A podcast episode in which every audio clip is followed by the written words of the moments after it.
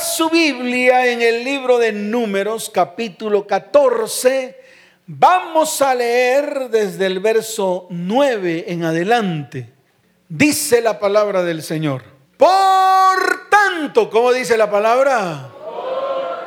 Por tanto, en consecuencia de, en consecuencia de lo que estaba ocurriendo en esos momentos. Y le voy a dar la explicación, porque es necesario que usted entienda esta palabra. Es necesario que usted asuma la responsabilidad para comenzar a ejecutar la palabra en medio de su vida, su hogar y su familia. ¿Cuántos dicen amén? ¿Cuántos dicen amén?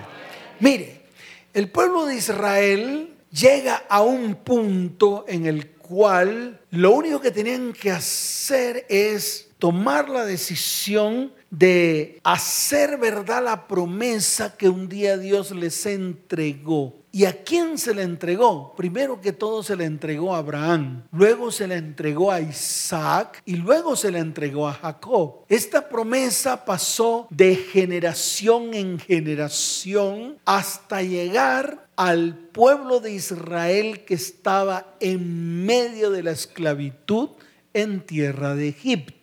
La promesa era muy sencilla. Toda la tierra de Canaán iba a ser la tierra donde tenía que morar el pueblo de Dios. Esa era la gran promesa. Era una promesa que Dios le había entregado a Abraham. Le dijo, sal de tu tierra y de tu parentela a la tierra que yo te mostraré y haré de ti una nación grande y te bendeciré y serás bendición. Y además le dijo que todos los que le bendijeran, él bendeciría y a todos los que le maldijeren, él maldeciría.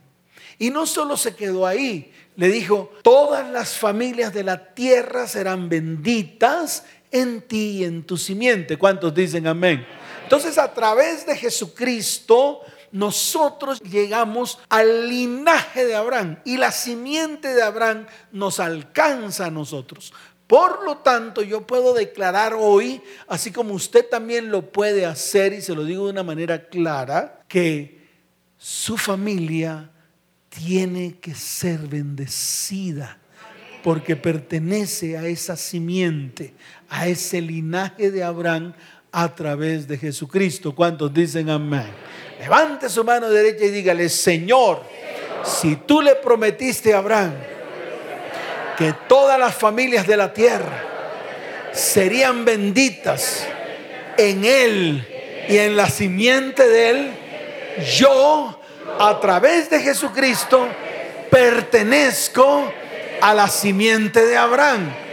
Por lo tanto, mi casa, mi hogar y mi familia son bendición sobre esta tierra. ¿Cuántos dicen amén? ¿Cuántos dicen amén? Dele fuerte ese aplauso al Señor.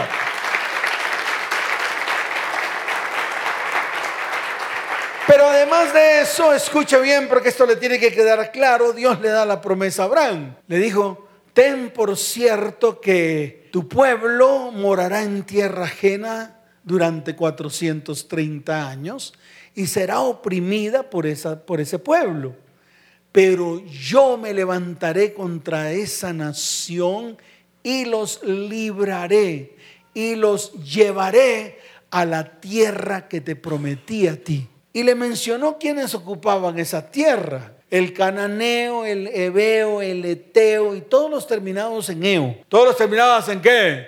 Todos los terminados en eo. Ahí lo pueden mirar. Está en el libro de Génesis. Todos ellos. ¿Por qué? Porque la maldad de ellos se había multiplicado en gran manera que Dios se levantó contra todos esos pueblos y los destruyó a través de Josué. ¿A través de quién los destruyó? Se acabó el lío. Por eso nosotros tenemos que tomar la decisión de andar rectos derechos delante de los ojos de Dios. ¿Cuántos dicen amén? ¿Cuántos lo creen? ¿Cuántos lo creen?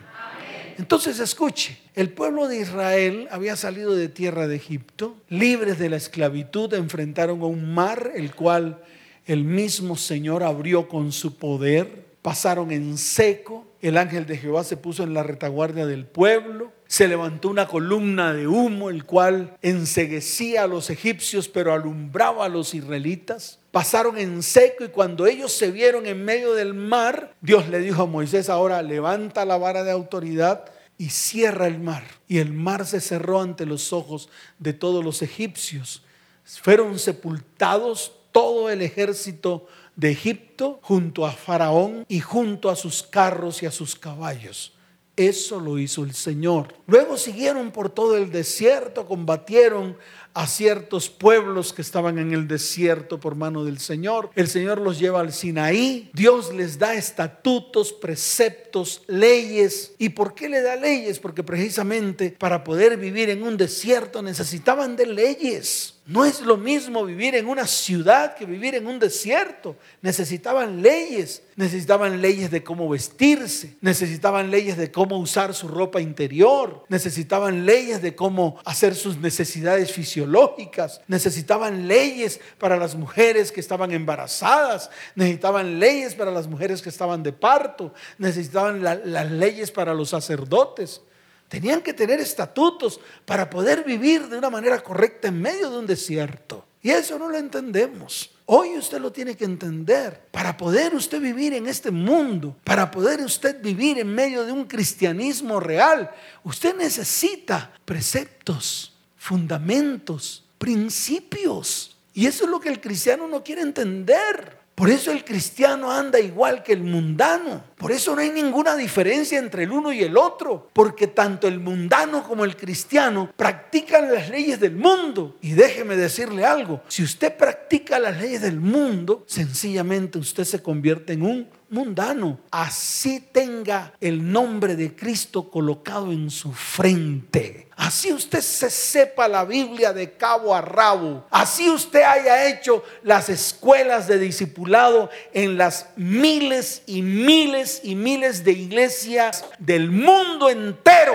Así usted haya hecho los cursos teológicos más modernos de toda la historia. Si usted no vive bajo principios y fundamentos dados por Dios en su palabra, su vida será una vida torcida, será una vida mundana.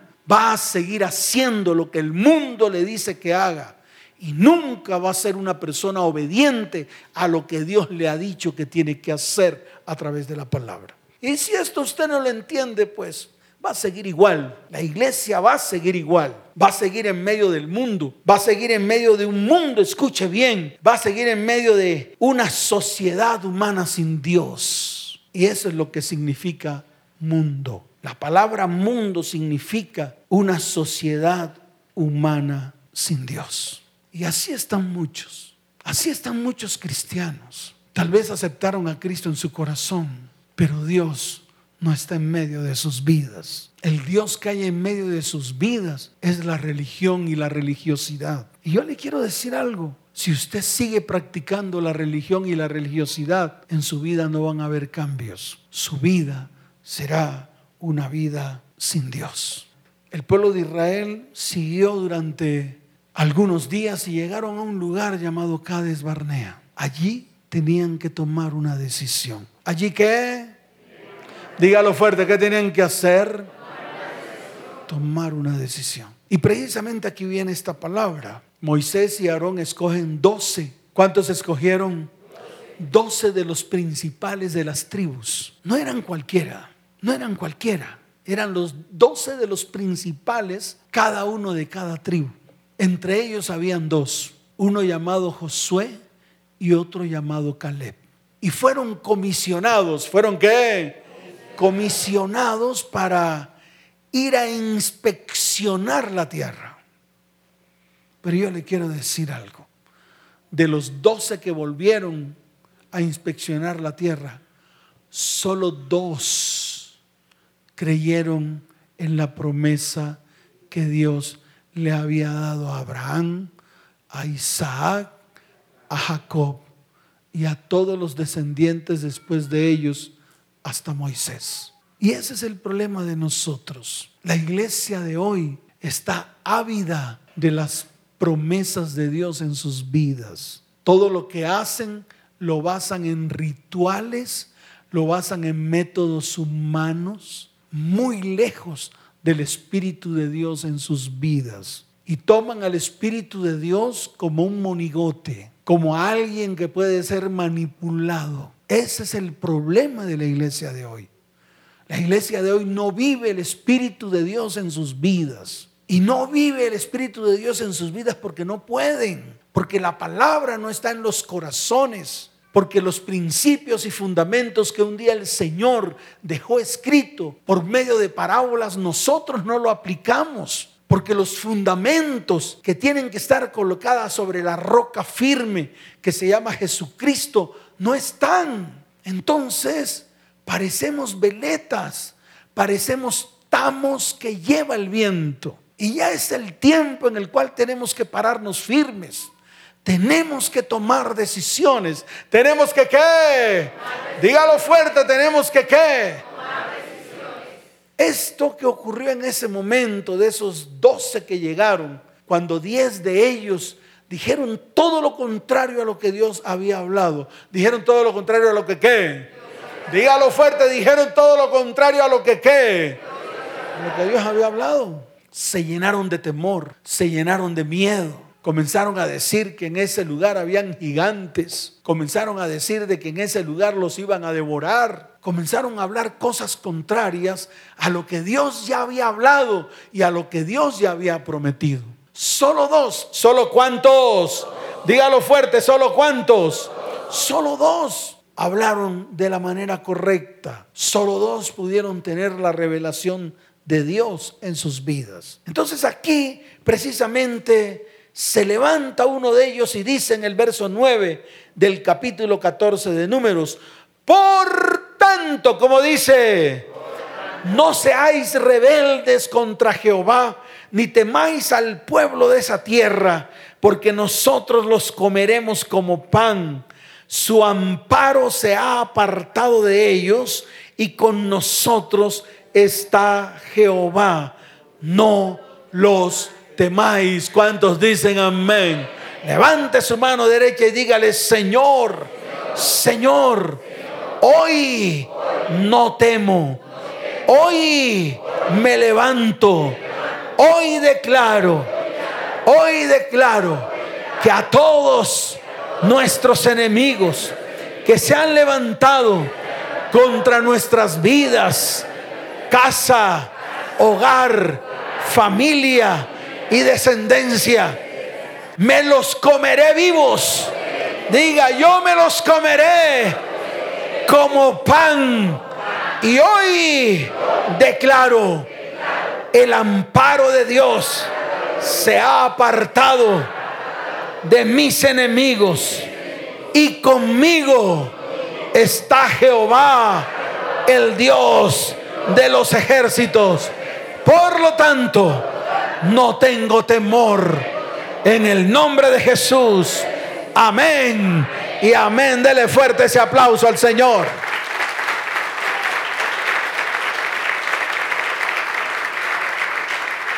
¿Qué quiere decir esto? Que nosotros no podemos seguir siendo del montón. Nosotros no podemos seguir pensando como piensa el mundo. Nosotros no podemos pensar como piensa el mundano que está en nuestra oficina, que es nuestro compañero de trabajo. Ni podemos pensar como el mundano que está en la universidad. No podemos pensar en el mundano que nos dicta una clase o una cátedra universitaria. No podemos pensar como ellos. No podemos pensar como piensa el mundo. Ni podemos actuar como el mundo actúa. Y eso es lo que hacemos. Mire, analice, observe cada una de las áreas de su vida y se dará cuenta que todas las áreas de su vida usted las maneja como el mundo las maneja. En el área emocional, usted sigue diciendo que un clavo saca otro clavo. En la economía, usted sigue diciendo que es mejor estar endeudados, pagar, seguir endeudados y pagar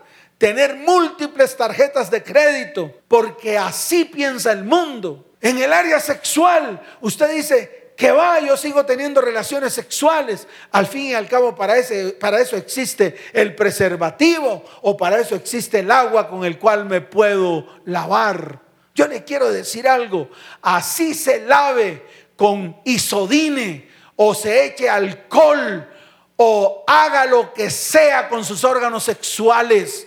Así usted se limpie por fuera o se bañe con el jabón que a usted se le dé la gana. Así usted traiga jabón de lejía. Su pecado siempre estará en el corazón. Y si usted hace lo que el mundo hace, usted seguirá contaminado como el mundo está contaminado. Entonces no es como usted dice. Entonces no es que usted se tiene que dejar llevar por las emociones y seguir haciendo lo que vea el mundo hacer. Y sigue diciendo, como lo hacen ellos, yo también lo hago. El mismo Señor lo declaró, no te conviertas a ellos, más bien haz que ellos se conviertan a ti. ¿Cuántos dicen amén? ¿Cuántos dicen amén?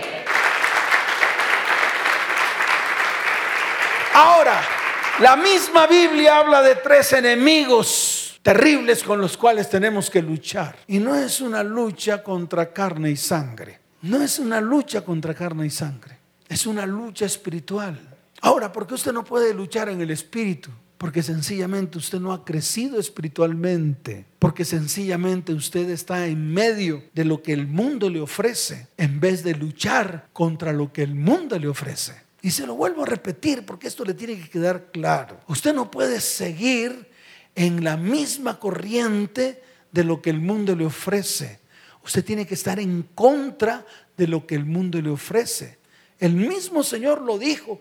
Y yo no entiendo por qué estos principios y fundamentos el cristiano ni siquiera, escuche bien, lo tiene por obra. La palabra dice, ¿no sabéis que la amistad del mundo es enemistad con Dios? Y añade, cualquiera que quisiere ser amigo del mundo se constituye enemigo de Dios. Eso está en el libro de Santiago capítulo 4, verso 4. Pero no solamente lo dijo Santiago, porque de pronto usted me va a restregar esto en la cara. No lo dijo Jesús. Yo le digo, sí lo dijo Jesús. Y lo dijo a través de su discípulo más amado, Juan ese discípulo que podía recostarse en el pecho del Señor. ¿Dónde podía recostarse? En el pecho del Señor. Ahí. Y podía sentir el latido del corazón. ¡Wow! Sería muy especial que llegáramos a ese nivel de poder escuchar el latir del corazón de Dios. ¿Y sabe cuándo se logra eso? Cuando usted tiene intimidad con Dios. ¿Sabe cuándo se logra eso? Cuando usted aparta tiempos con Él. ¿Sabe cuándo se logra eso? Cuando dejamos la religiosidad barata. ¿Sabe cuándo se logra eso? Cuando dejamos a un lado los rituales. Cuando dejamos de pensar que los rituales son los que me acercan más a Dios. Que eso es lo que creemos. Todos los rituales de los cristianos me acercan a Dios. Eso es falso. Dios aborrece los rituales. Porque por muchos años el pueblo practicó rituales hasta que llegó un momento en que el mismo Señor dijo, todo lo que ustedes hacen, sus fiestas solemnes, me tienen hasta la coronilla. ¿Me tienen hasta la qué? Hasta la coronilla.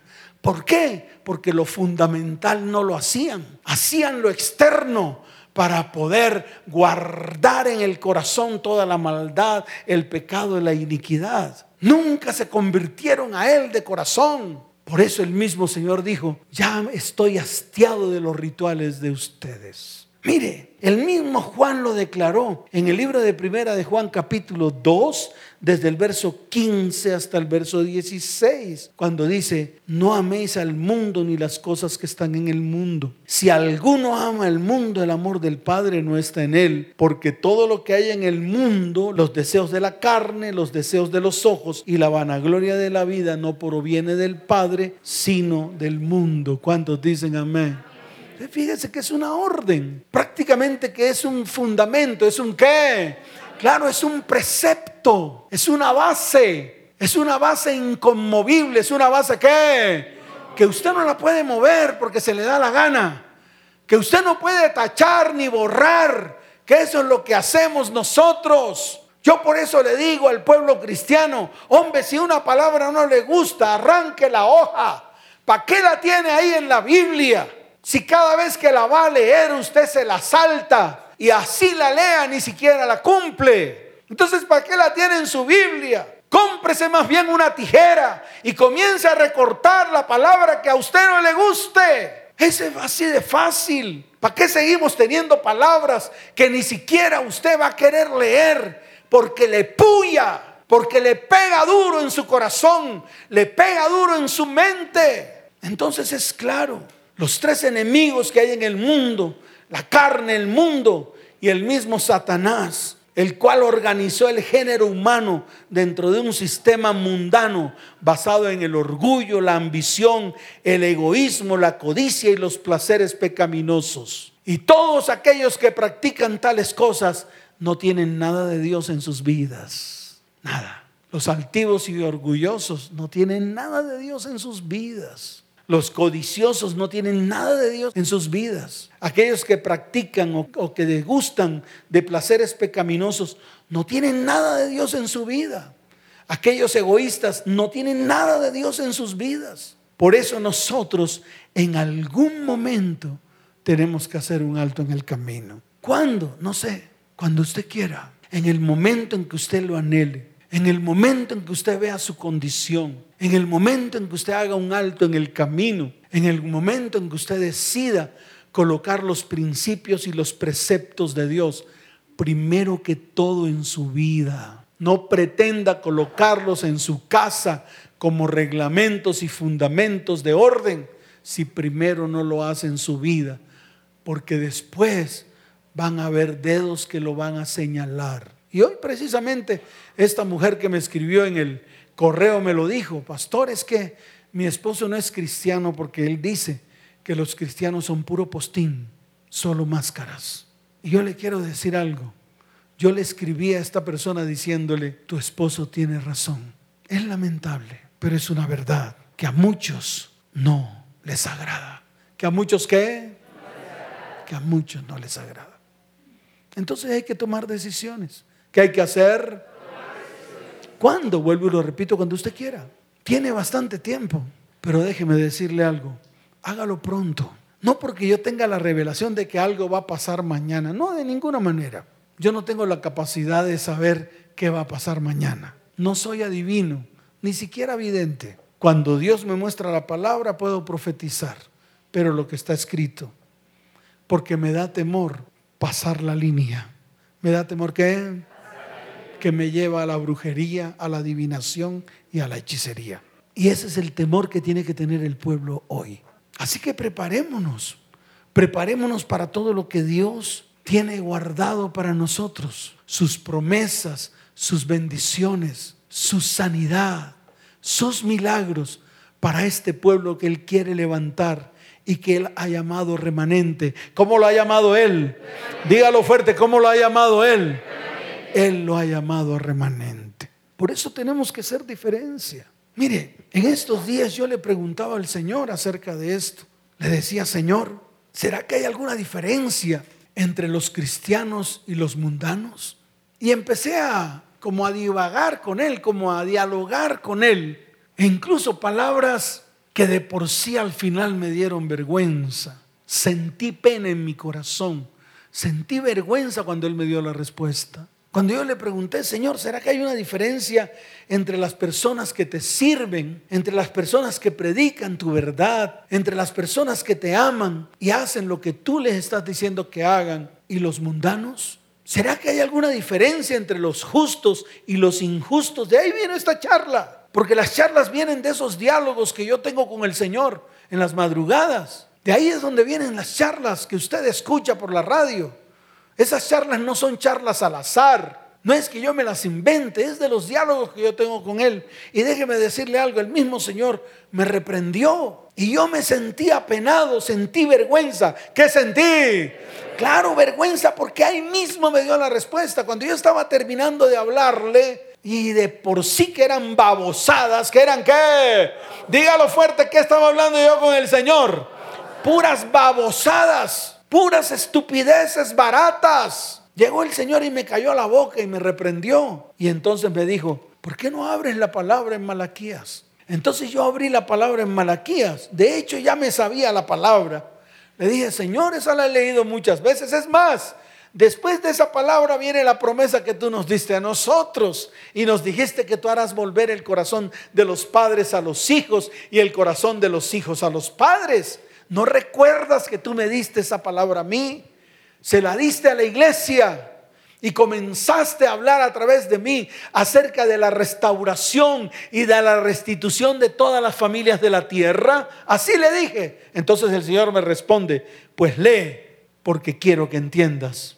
Y me hizo abrir Malaquías capítulo 3, verso 13, y me dijo, tus palabras contra mí han sido violentas. Y me has preguntado, ¿qué has hablado contra mí? Y me dijo, habéis dicho, por demás es servir a Dios ¿Qué aprovecha que guardemos su ley y que andemos afligidos en presencia de Jehová de los ejércitos? Decimos pues ahora, bienaventurados los soberbios y los que hacen impiedad, no solo son prosperados, sino que tentaron a Dios y escaparon. Qué tremendo. Eso que está ahí escrito fue lo que yo le pregunté al Señor. Le dije, Señor, los altivos, los orgullosos, los que se creen dioses, los que no creen en ti, los que creen que ellos son los dioses de la tierra, ellos son prosperados, bendecidos, hacen lo que se les da la gana, no tienen ley, no tienen normas, no tienen fundamentos, son sus propios fundamentos, hacen lo que sea son capaces de destruir vidas y prosperan y son bendecidos. Lo mismo el Señor me dijo. Entonces llega el Señor y me dice, escúchame. Y serán para mí especial tesoro, ha dicho Jehová de los ejércitos, en el día en que yo actúe. Y los perdonaré como el hombre que perdona a su hijo que le sirve. Entonces os volveréis y discerniréis la diferencia. ¿La qué? Entre el justo y el malo, entre el que le sirve a Dios y el que no le sirve. Me tuve que meter la lengua en la oreja. ¿Dónde me metí la lengua? Dígalo fuerte, ¿dónde me metí la lengua? En la oreja. Me tuve que quedar callado, avergonzado, apenado y en medio de un mar de lágrimas, quebrantado por demás. Y me dijo, sigue leyendo porque ahí no acaba mi palabra. Porque aquí viene el día ardiente como un horno y todos los soberbios y todos los que hacen maldad serán estopa. Aquel día que vendrá los abrazará, ha dicho Jehová de los ejércitos, y no les dejará ni raíz ni rama. Y me dijo, mas a vosotros los que teméis mi nombre, nacerá el sol de justicia y en sus alas traerá salvación y saldréis y saltaréis como becerros de la manada. Hollaréis a los malos, los cuales serán ceniza bajo las plantas de vuestros pies en el día en que yo actúe, ha dicho Jehová de los ejércitos. ¿Cuántos dicen amén? ¿Cuántos dicen amén? Dele fuerte ese aplauso al Señor.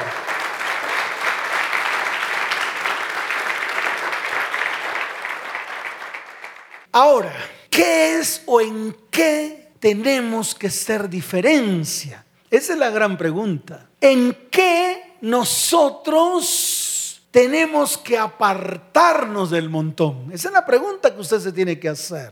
Es ahí donde está el meollo del asunto. ¿Qué es lo que de mí tiene que salir del montón? ¿Qué es lo que de mí tiene que hacer diferencia con el montón? Esa es la pregunta que usted se tiene que hacer. Entonces yo le voy a decir lo siguiente. El hombre es un ser tripartito, es un ser que tripartito está compuesto por espíritu, alma y cuerpo. Y yo le quiero decir esto para que le quede claro. El espíritu fue colocado en nosotros por el soplo de Dios. Por lo tanto, vuelve a Él. Por lo tanto, ¿qué? Vuelve a Él. Ese no es suyo, es de Dios. El aliento de vida que Dios sopló en usted en el momento en que usted fue engendrado, no es suyo, es de Dios y por lo tanto vuelve a Él. Por lo tanto, ¿qué? Vuelve a Él. El cuerpo, ¿el qué? El cuerpo que usted tiene fue formado del polvo de la tierra. ¿Fue formado del qué? Y por lo tanto, cuando usted muere, volverá al polvo de la tierra. O sea que tampoco es suyo. O sea que tampoco qué?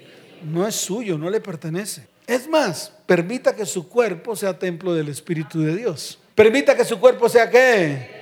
Claro, templo del Espíritu de Dios. Se acabó el lío. Esto usted lo tiene que entender. ¿Cuándo? Cuando usted quiera. Pero está escrito. Miren Génesis Y ahí se dará cuenta que usted fue hecho del polvo de la tierra y al final tiene que volver al polvo de la tierra, porque polvo eres y al polvo tienes que volver. Se acabó el lío. El espíritu, Dios lo sopló en su vida. En el momento en que el esperma tocó el óvulo y lo fecundó, ahí Dios sopló aliento de vida. Por lo tanto, ese espíritu, ese neuma, vuelve a él porque es de Dios. Ahora, yo se lo digo a usted con base a lo que está escrito en la palabra. Con base a lo que está escrito, ¿dónde? Dígalo fuerte, ¿dónde está escrito? Claro, en la palabra. Mire, Génesis capítulo 2, verso 7, porque tengo que fundamentar todo lo que hablo, no puedo hablar paja. Ustedes no tienen por qué permitirme a mí hablar paja. Por eso todo lo fundamento con base en lo que está escrito. Dice la palabra del Señor, Génesis 2.7. Entonces Jehová Dios formó al hombre del polvo de la tierra. ¿Formó al hombre del qué? Y dice, y sopló en su nariz aliento de vida. ¿Y sopló dónde? ¿Qué sopló? Y fue el hombre un ser viviente. ¿Fue el hombre un qué? Se acabó el lío. No estoy hablando algo nada diferente a lo que está escrito. Ahí está escrito. Ahora se lo voy a mostrar en Eclesiastés para fundamentarlo aún más, porque Eclesiastés o el que escribió Eclesiastés se tuvo que basar en lo que ya estaba escrito. ¿Y dónde estaba escrito? En Génesis 2.7. Mire lo que dice Eclesiastés capítulo 12, verso 7. Y el polvo vuelva a la tierra como era, y el espíritu vuelva a Dios que lo dio. Y el espíritu vuelva a Dios que lo que ¿He dicho algo diferente a lo que está escrito? Ahí está. Entonces ese fundamento debe quedarle claro a usted. Pero nos hace falta algo, el alma. ¿Qué nos hace falta? Claro, nos hace falta el alma. Nos hace falta, escuche bien, lo que tiene que hacer diferencia con el mundo. Nos hace falta lo que tenemos que sacar del montón, que es el alma. ¿Qué hay en su alma? Los 14 años y los anteriores que vivió en su vida que fueron terribles. Eso es lo que hay. Sus heridas, maltratos, maledicencia. Eso es lo que hay. Y eso que hay ahí lo saca por aquí, por la boca. Ese es el problema del ser humano. El problema del ser humano no es ni siquiera las posesiones que tiene, sino todo lo que hay almacenado en el corazón. ¿Y que hay almacenado en el corazón o en el alma? Todas sus vivencias, todo lo que usted ha vivido, e incluso desde el momento mismo en que fue engendrado. Desde ese mismo momento en que el esperma fecundó al óvulo, ahí comenzó su alma a desarrollarse, comenzó su alma a crecer, comenzó su alma a llenarse de todo lo que el mundo le ofrecía. ¿Y qué le ofreció el mundo a usted cuando estaba niño? Si no eran coscorrones, si no eran no sirves para nada, si no eran chino maldito.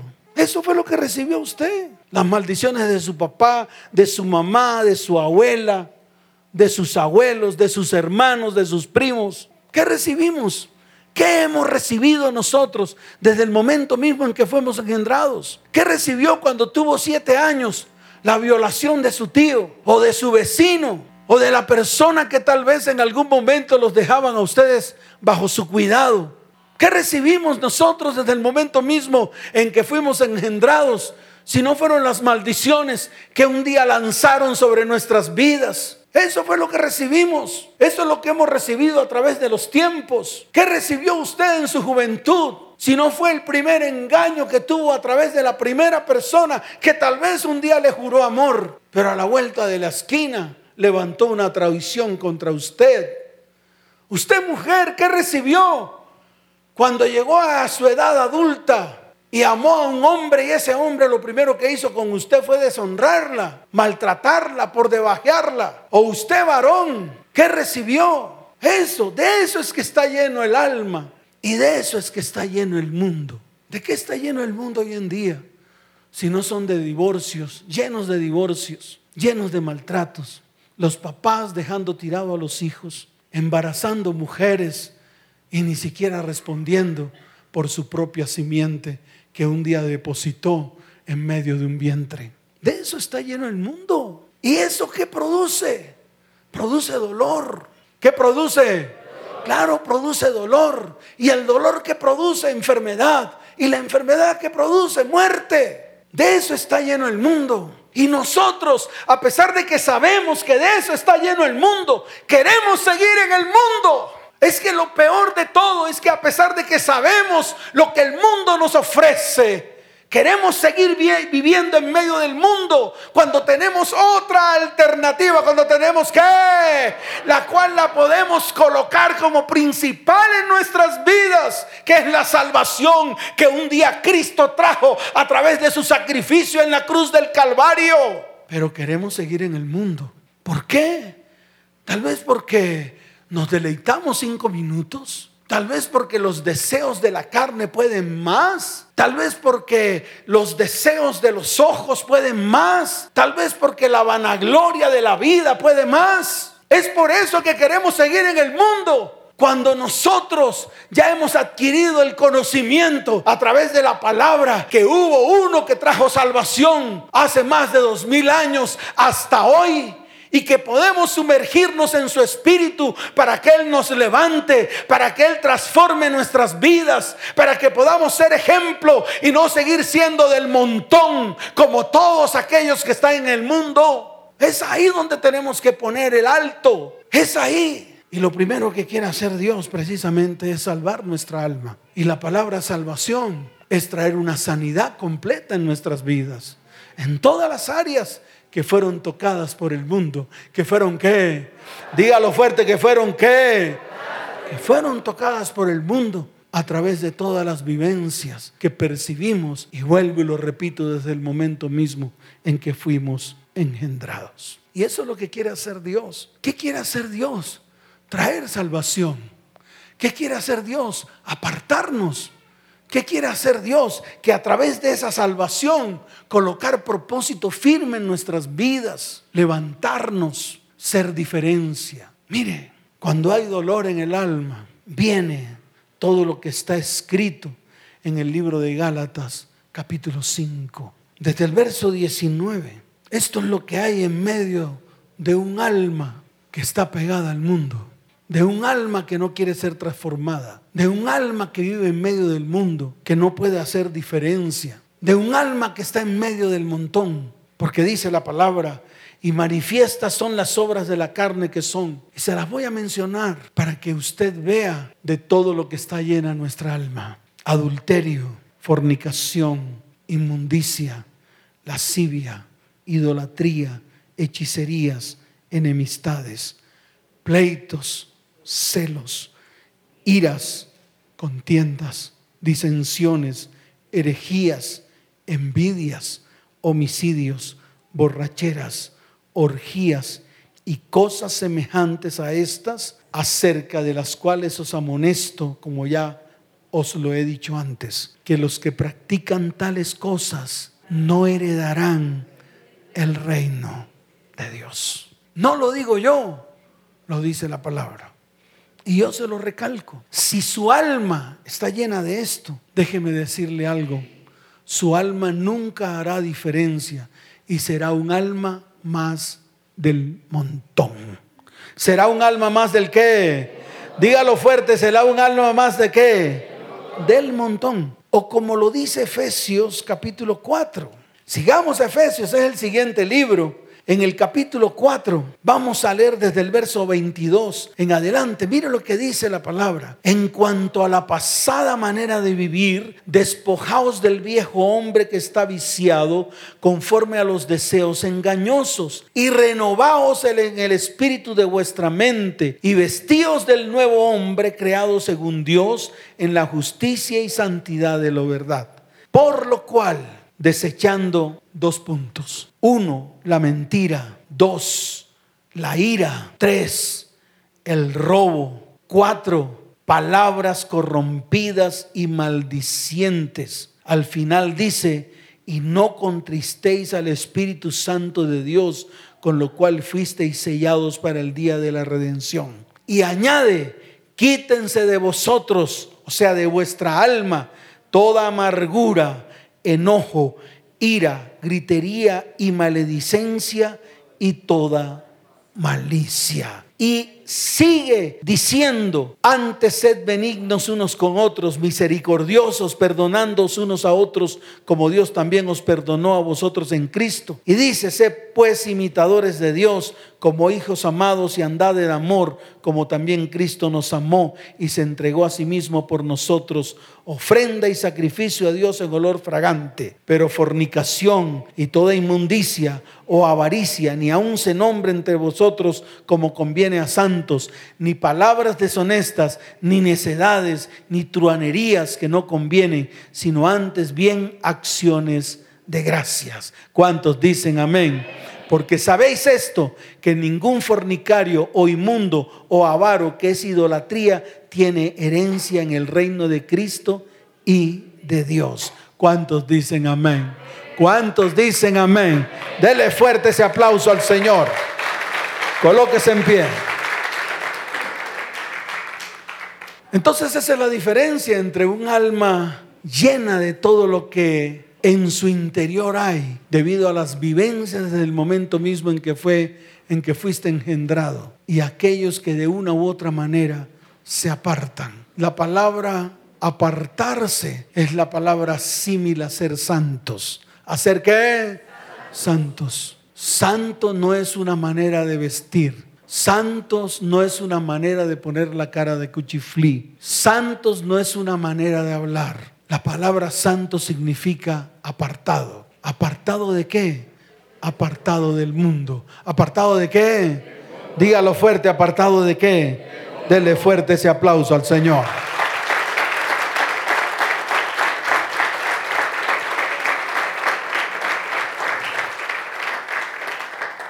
Levante su mano derecha hoy. Hoy es el día en el cual va a tomar la decisión de no ser más uno más del montón. Ya basta. No se siga llevando por delante su vida, su casa, su hogar y su descendencia. Usted tiene que ser diferencia entre aquellos diez que vieron las promesas de Dios como algo inalcanzable y aquellos dos que vieron las promesas de Dios al alcance de sus manos. Levante sus manos. Dígale, Señor, hoy es el día en el cual me vuelvo a ti con todo mi corazón. Hoy es el día en el cual tomo la decisión de apartarme del mundo. Hoy es el día en el cual tomo la decisión de apartarme para Dios, de tomar sus principios y sus fundamentos como frontales para mi vida, para mi hogar y para mi descendencia. Señor, mi vida de fe no depende de las circunstancias que estoy viviendo. Hoy me asomo a las promesas que Dios me ha entregado. Hoy soy parte de ese uno que hace diferencia, que no pertenece a los del montón. Hoy coloco en mi boca las promesas de Dios, no para coleccionarlas, sino para comenzar a vivirlas. Las promesas de Dios para mi vida, para mi hogar y para mi descendencia. Es la punta de lanza para ir tras la conquista de todo aquello que el Señor ha entregado en mi mano. Señor, mi vida espiritual no se basa en lo que siente mi corazón. Hoy actúo conforme a como Dios actúa, a como Dios ha hablado con base en su palabra. Sus principios y sus fundamentos son frontales en medio de mi vida, en medio de mi hogar y en medio de mi descendencia. Padre, hoy levanto mi mano, levante su mano al cielo.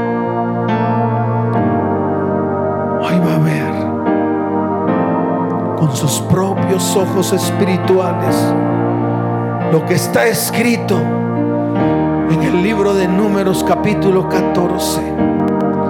Hoy es el día en el cual va a abrir su boca, va a declarar que todos los enemigos que se han levantado contra su vida, contra su hogar, contra su familia, contra su descendencia, contra sus propósitos, hoy es derribado en el nombre de Jesús. Levante su mano y dígale, Señor, hoy es el día terrible. Hoy es el día en el cual todos, todos los que se han levantado contra mi vida, contra mi hogar y contra mi familia, no los temeré, no los temeré porque yo los comeré como pan, porque su amparo se ha apartado de ellos y con nosotros está Jehová, el Dios de los ejércitos, de los escuadrones de su pueblo. Señor, hoy es el día en el cual comienza mi bendición. Hoy es el día en el cual declaro a viva voz, el Señor está conmigo y nada temeré. A pesar de la crisis, a pesar de todas las circunstancias que se han levantado en mi vida, en mi hogar y en mi familia tomo la decisión de estar firme delante de Dios. Señor, y se derribará todo argumento, se derriba todo argumento que se ha levantado contra mí. Todo juicio se aparta de en medio de mi vida. Hoy es el día que Dios ha preparado para bendecirme Hoy es el día en el cual comienza la salvación de mi alma. Esa salvación que fue provista por Cristo en la cruz del Calvario. Señor, te doy gracias en el nombre de Jesús. Amén. Y amén. Dele fuerte ese aplauso al Señor.